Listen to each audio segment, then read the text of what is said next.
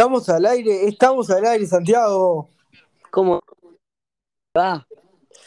Todo bien, arrancando esta hermosa mañana de sábado en la capital. ¿Usted cómo dice que le va? Yo bien, acá eh, tuve la suerte de hoy venirme a la colonia. Y nada, me, encontré un lugarcito eh, al lado de un silloncito, al estufa. Me bañé, me qué un mate y, y me vine para esta hermosa radio que como la es Informate Ya y más con el, el día de hoy, ¿no? Tremendo tema que muy poca gente conoce. Y nada, te, te dejo pa- para que tires el título de lo que vamos a hablar hoy, ¿te parece? Bueno, me parece muy bien. Miren, el tema que traemos para el día de hoy es el vínculo que tiene la iglesia con las cárceles, precisamente las cárceles de mujeres. Y ustedes dirán, ¿cómo la iglesia? Bueno, la iglesia no oficial, sino la pastoral penitenciaria, que vos me vas a contar más adelante qué es la pastoral penitenciaria, pero les voy adelantando que son integrantes de la iglesia que van al vínculo, eh, que van, perdón, con las presas. Para eso le traemos una entrevista con, con Luis Rodríguez que grabamos ayer, que bueno, nos experiencia con las presas, eh, los vínculos que ellos tienen. Pero bueno, pero antes que nada, quiero que vos, Luciano, si, si me haces el favor, que me cuentes quién es Luis Rodríguez. Sí, claro, cómo que no. Bueno, te cuento. Luis es uno de los integrantes de la Comisión de Pastoral Penitenciaria. Como eh, se unió en el, año 2013 y sigue yendo hasta ahora, están hasta ahora, hasta el 2021 en la Pastoral Penitenciaria. Que desde que arrancó hasta, hasta la actualidad va al encuentro con las presas, o sea, con las mujeres privadas de libertad aunque la, aunque la pastoral penitenciaria va al vínculo con hombres y mujeres, su grupo por lo menos se encarga solo en la cárcel de mujeres. Y también nos contó un poco cómo, cómo es el vínculo y cómo es para él eh, eh, esta relación que tienen con las presas, que para él es una especie de terapia donde vas y hablas un buen rato con ellas de cualquier tema y lo que hace también que se genere un vínculo de amistad con ellas. Mire qué bueno, qué interesante. Pero bueno, Luciano, usted, eh, otro favor, ¿me haría? Me contaría Sí, no. que la pastoral penitenciaria, pero de una forma ya que no Sí, tenemos cómo no. tiempo para hablar.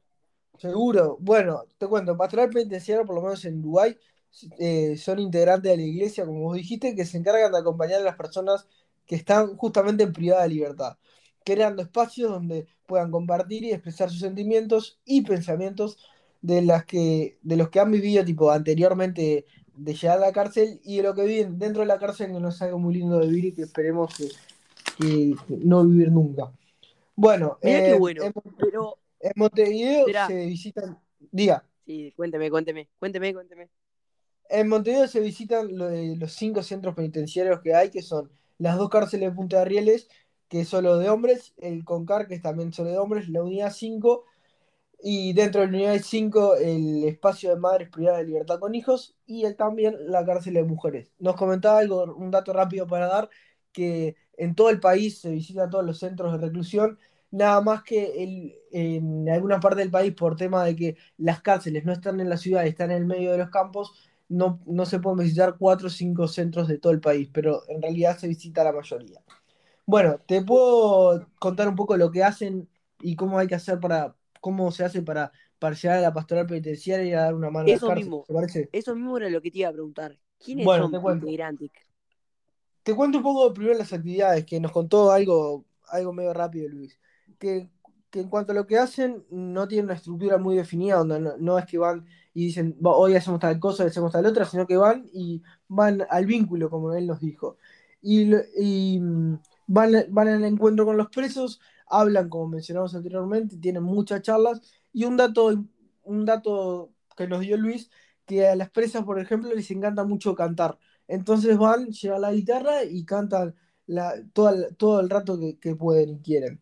Bueno, y en cuanto, en cuanto a cómo hay que hacer una, para ir a ayudar, bueno, una vez que, que llamás a la pastoral penitenciaria y te van a recibir con los brazos abiertos, te hacen eh, participar de cuatro talleres para prepararte y ver si esto, esto que, que vos, esta, que vos querés hacer es realmente lo que Dios quiere para vos. Estos talleres más o menos duran un mes, un mes y medio, y luego de eso, según, lo- según tu perfil, lo- los, que, los, que, los de la Comisión de Pastoral Penitenciaria deciden a qué, a qué lugar te mandan. Y algo, dato también para darte, que solo la gente de pastoral penitenciario solo para en enero de, no, de ir a las cárceles. Y otro dato que este sí es muy importante, cada vez que va una persona y quiere participar en la pastoral penitenciaria, hace un compromiso nada más que por un año. Porque como es algo muy difícil de vivir, eh, un, año está bien de vivirlo, capaz que después hay gente que por, por, la experiencia de vida no quiere participar más. Y si querés seguir participando, tenés que todos los años ir renovando ese compromiso. Santiago, te pregunto ahora vos, ¿cómo era el tema de las actividades anteriores y qué es lo que hacían anteriormente a la pandemia y cómo les afectó la pandemia al grupo de Luis? Bueno, mira, contando que antes de la pandemia ellos visitaban los días lunes y viernes 11 sectores por día. Eh, esos sectores eran el total. Ahora, con respecto a la pandemia, ellos solamente pueden visitar dos sectores. O sea, pasaron de visitar 11 sectores a dos. Y Luis nos contó que muchas de estas presas a las que visitan no tienen visitas. O sea, ellos eran la única visita, ¿entendés? Y muchas de ellas lo que pasa es que mm, al no tener visitas nunca y la única visita era de ellos, a lo, de pasar a, a ir a por semana a pasar dos veces por mes, una vez por mes, a, las presas les afectó demasiado. Es más, llegan, eh, cada vez que ellos van, tipo les preguntan, ¿y qué pasó? ¿Se olvidaron de nosotras? Y Luis cada día le tiene que, que, tiene que explicar que, que esa no es la realidad, que, que, está que están restringidas las medidas y bueno. Y otra cosa salada es que el equipo de Luis, el 80% eran personas mayores de 65 años y ahora esas personas no la dejan entrar por un tema de, seguridad. Y bueno, eh, si querés ahora para finalizar, eh, podemos dejar, ¿no? En la entrevista de hoy de mañana un pedacito, a ver, ¿qué te parece? Sí, claro, me, parece excelente dejar esta parte de la entrevista que, tuvimos con Luis eh, para contarles. La pregunta, la última pregunta que le hicimos y con lo que cerramos la entrevista fue, ¿qué le hace, como conté anteriormente, renovar este compromiso de ir a, las cárceles en el 2013? Es, una, es algo muy importante algo muy importante nos pareció a nosotros que escuchaban de él, porque realmente son sus sentimientos y lo que él, vive, y nos pareció muy importante que ustedes lo escuchen. Perfecto. Lo dejamos con eso y nos despedimos, ¿te parece? Nos vemos, que pasen bien. Eh, chicos, a ver, ¿qué me hace renovar de 2013 el compromiso mm, de ir a visitar la cárcel? Eh, digamos, es como preguntar qué hace que cada domingo vaya al encuentro de la Eucaristía, ¿verdad? El, encuentro con el hermano, la hermana que está en situación eh, de necesidad, que está sufriendo, que necesita del acompañamiento, de la, de la escucha, tiene una dimensión sacramental, por así decirlo. Y bueno, y eso es en definitiva lo que sostiene el compromiso, ¿no? Es este, la presencia de Jesús, del Espíritu resucitado, que, anima ese encuentro, ¿no? Que hace posible ese encuentro, que lo, que lo está, digamos, eh, por decirlo así, habitando, ¿no? Este, está haciéndose presente allí. Eh, entonces, no, hay otras cosas, ¿no? Si, si, si esto fuera solo este, exclusivamente la fuerza de voluntad, no, no, no, se sostendría, ¿verdad? Este, lo que sostiene es la presencia de Jesús, ¿no? Que también se da en el seno de la comunidad que sirve, que en este caso es la, la pastoral penitenciaria de la diócesis, que por supuesto, digamos, este, em, reza la misión, ¿verdad? Este, celebra la presencia de Jesús en, esta misión y, bueno, y se deja alimentar por esa presencia, animar. Así que bueno, bueno, les deseo mucho éxito en este trabajo. Un abrazo, bendiciones. Buenas tardes Juan Pablo, bueno, eh, comentarte que con este nuevo tema que, comenzamos a dar entre el martes y el viernes, eh, esto de, cuestionarnos la educación y, y ver cómo, cómo, es la educación actualmente y si puede cambiar algo, em, se, me se, me ocurrió la idea de hacer una entrevista a mi abuela, la cual se llama Miriam, eh, tiene 86 años, fue profesora de biología. Y nada, eh, ver un poco si existe alguna diferencia en cómo, cómo era el sistema y el método de enseñanza en su época y si sigue igual y, ver un poco cómo si cambió algo y y hacer un par de preguntas. Bueno, la primera pregunta que le voy a hacer a mi abuela es, ¿cómo era el método de enseñanza cuando eras alumna y cuando eras profesora? Y el método era el clásico. El profesor daba la clase y nosotros le hacíamos preguntas si no entendíamos Este, eh, yo como alumna en el liceo, fui una alumna, fuimos todo el grupo unos alumnos muy especiales, porque fuimos alumnos fundadores del liceo. Entonces todos estudiábamos. Este, y, y nos entraba por todos los poros, tuvimos excelentes profesores, pero clásicos, eran como catedráticos, ¿viste? entraban a dar la clase. Este, a mí me sirvió porque yo leía mucho. Supongo que a, muchos de los compañeros no les sirvió, porque era una charla para alguien que pudiera seguirlos, que supiera de qué estaban hablando. Después cambió, cuando, cua- cambió el régimen, que a mí me gustó mucho, que tuve la suerte como profesora de aplicarlo. Este, ahí se buscaba eh, hacer todo teórico práctico en mi materia, por ejemplo.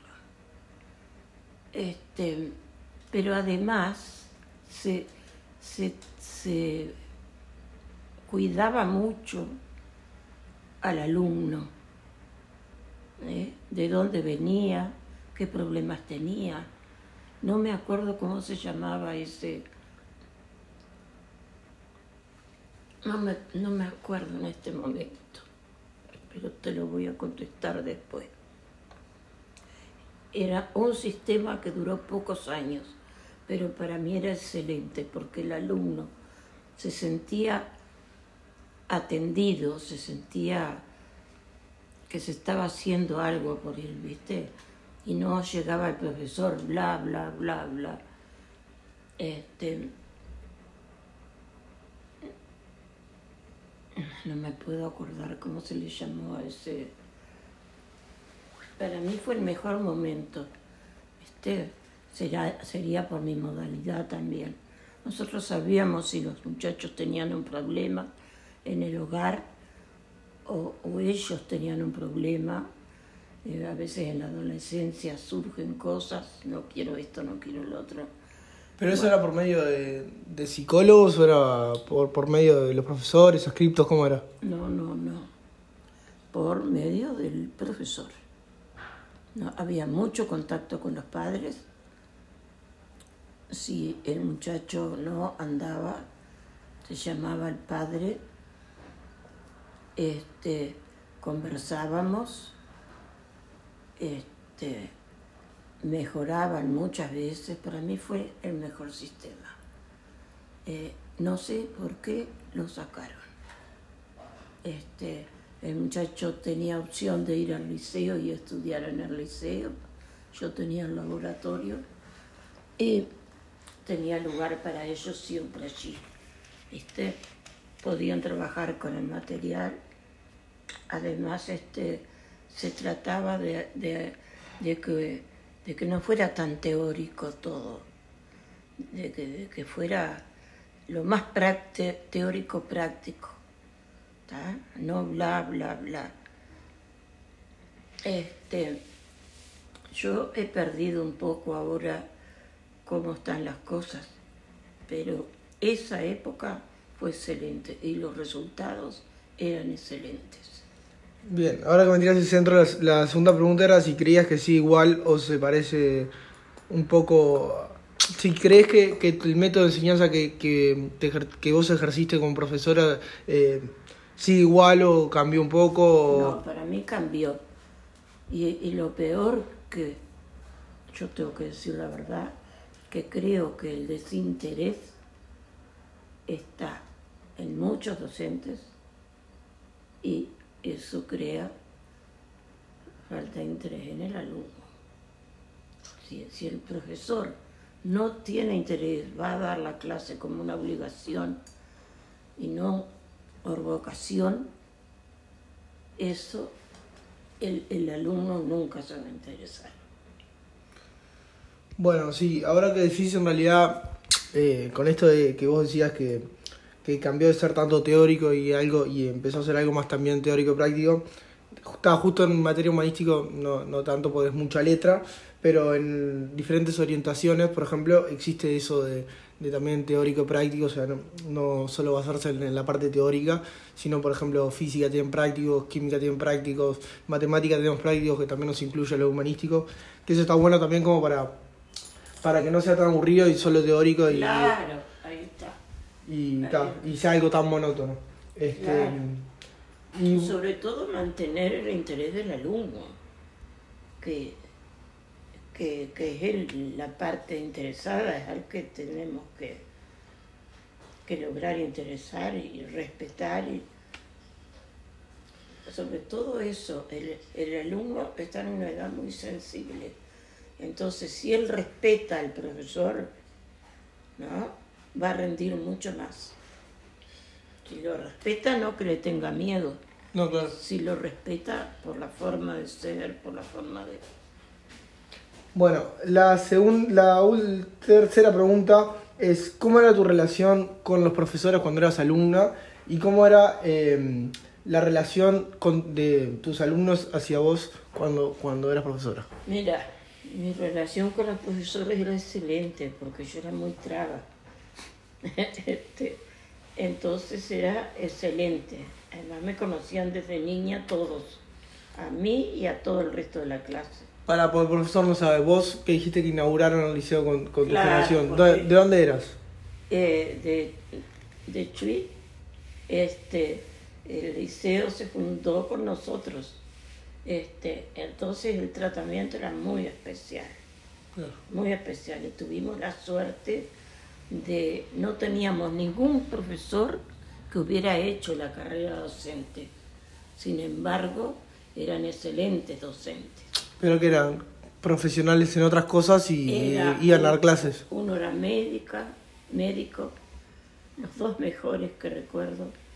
Uno era médico y el otro era odontólogo. Pero eran excelentes, excelentes, excelentes.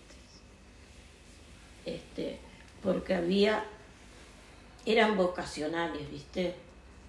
Eh, y ellos querían que, que nosotros aprendiéramos y, este, y que el liceo saliera adelante. Claro. Era muy especial aquello. ¿Y tu relación vos como profesora con tus alumnos cómo era? ¿Cambió algo o cómo fue? No, yo como profesora era exigente. Era exigente porque pensaba que, este, que no era eh, re- regalar nota o pasar los pobrecitos porque tiene tal problema. No. Era irlo conversando en el año y tratar de interesarlo al máximo y si respondía pasaba y si no quedaba examen pero yo tenía muchos grupos y nunca quedaron más de dos o tres exámenes Para, ¿y llegaste a la época esa de, de la regla, de pegarle la regla con los alumnos y, y tratar mal al alumno o, o no llegaste a eso? ah no no no no no eso fue anterior a nosotros llegar al liceo sí sí yo conocí la época de la regla en la escuela Ahí va. En la escuela, porque yo era zurda y, y escribía con la mano izquierda el primer año de escuela. Y la maestra venía por atrás despacito y no era que me pegara con la regla para dejarme la mano hinchada, no. Me hacía así, me daba un toque con la regla que era un toque de atención, no era un castigo. Porque estaba mal visto escribir con la zurda. Es claro, estaba mal visto escribir con la zurda. Bien, ahora la penúltima pregunta.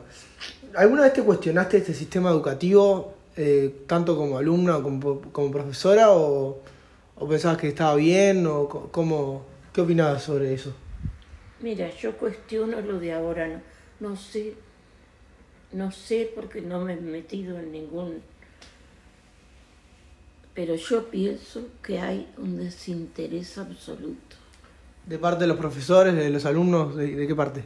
Eh, antes los profesores eran vocacionales, ahora no son tan vocacionales.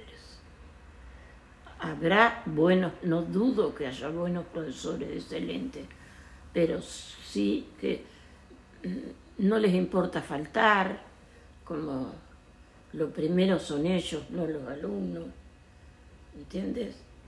Este, eso, eso antes no se daba. Uno de esos profesores que yo te dije que era excelente, que era médico, se enfermó, tenía cáncer y hasta último momento fue a dar clase, que en los últimos días le quedaba ya poco, yo, chocó con una columna, no sé cómo no se mató, porque ya no tenía, esos eran profesores vocacionales, eh, que dejaban de lado su actividad, sus gustos personales para atender a sus alumnos. Eso se ve cada vez menos. ¿Y lo ves más en la enseñanza pública, en la privada, en las dos? ¿En qué parte lo ves? ¿Cómo? Si lo ves más en la enseñanza pública, en la privada, ¿en, en qué Ahí parte? no tengo experiencia. Yo supongo que la privada debe ser mejor en ese sentido que la pública. Supongo, pero no tengo experiencia porque nunca estuve en la educación privada.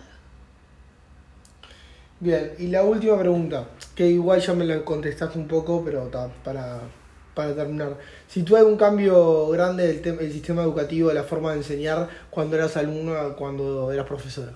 Así que Si tú algún cambio grande, eh, la enseñanza y el- la, forma, el- la forma de estudio, cuando eras alumna a cuando vos eras profesora. Mm, Sí. em, cuando estuvo ese sistema que no me puedo acordar, pero voy a tener que preguntarle a alguien que se acuerde, para mí fue un plan muy bueno. Este, el muchacho se interesaba mucho más. eh, y cuando yo era alumna fue el plan clásico. Pero los, los profesores esos sí que eran profesionales, ¿viste? Y que eran vocacionales, porque estaban queriendo sacar a un grupo de muchachos que no había tenido oportunidad cuando tenía 11 años de entrar al liceo, que estaban entrando con 15, con 16, con 18 años a primer año de liceo. ¿tá? Mira que la tarea que hizo esa gente, eso no se puede este, comparar como ejemplo, me parece, porque fue una situación muy especial, una que estábamos más maduros, ¿no? Este, así que, no sé. Para abuela, y ahora una pregunta que, me surge. ¿Vos estudiaste en educación terciaria, o hiciste alguna universidad o algo, o fuiste profesora por como los, como los hombres estos que eran, ejercían otra profesión y también fueron profesores? Claro, yo me fui formando eh, leyendo mucho, siempre fui buena, sobre todo en biología, me encantaba y, y seguí actualizándome y, y llegué a que me graduaran sin haber hecho ninguna prueba y a ser la primera en elegir en el departamento de Rocha. La primera profesora en el departamento de Rocha. No, después me vine a Maldonado y seguí siendo la misma profesora, Claro. ¿entiendes? Este, sí, porque yo nunca pude ir al Instituto Artigas. Yo me fui formando. eh, Mira, cuando tú tienes ganas de hacer algo, Luciano, lo haces y no hay nada difícil. Yo, por ejemplo, odiaba la física. La física sobre todo la odiaba. Y tú sabes que hice un curso pa- para ser ayudante preparadora. Ahí sí, me vine a Montevideo hice un curso. Este, y yo preparaba todas las prácticas de química, de física, de biología. Y, y tenía los materiales excelentes, tan excelentes, que un día fue, yo creo que era en la época de los, de los de, de que los militares estuvieron en el gobierno. Fue una inspectora y se llevó todo, todo el material de física que había, porque estaba excelente. Yo pasaba limpiándolo y, le pasaba este barniz para que no se oxidara a las piezas porque eran de metal ordinario. Este, claro, estaban como recién salidos de fábrica. Este, las cosas así, yo las hice así, pero no todo el mundo las hace así. ¿Y vos crees que si vos hubieses vivido en Montevideo, hubiese tenido más oportunidades o, o hubiese sido lo mismo? Ah, sí. Yo empecé medicina. ¿Acá en Montevideo? Sí, claro. Yo empecé medicina porque era mi sueño. Pero después hubieron factores personales. Eh, mira, se declaró una huelga general por tiempo indeterminado. Yo tenía tres becas y las perdía. Y estaba noviada de hace mucho tiempo con el que fue mi marido. Y él me dijo que, fue, que claro, si yo estaba recién en primera medicina, ¿cuánto teníamos que esperar? Él trabajaba en el interior. Claro. Entonces, dejé todo porque no me podía permitir perder otro año más. Dejé todo con la condición de aprovechar todo lo que había estudiado. Y así fue. Así fue como me hice docente, porque me encantaba. Yo digo, cuando a ti te gusta una cosa, generalmente lo haces bien. Y como yo era ayudante preparador, entraba a las clases de los profesores. Aprendí con los buenos y aprendí con los malos. Aprendí lo que se debía hacer y lo que no se debía hacer. Y lo demás era innato en mí. Excelente, muchas gracias. Se puede cuando uno quiere, no te olvides de eso. Cuando uno quiere, siempre se puede. Pero tiene que, tiene que querer, aunque te cueste. Excelente, de esta forma cerramos la entrevista.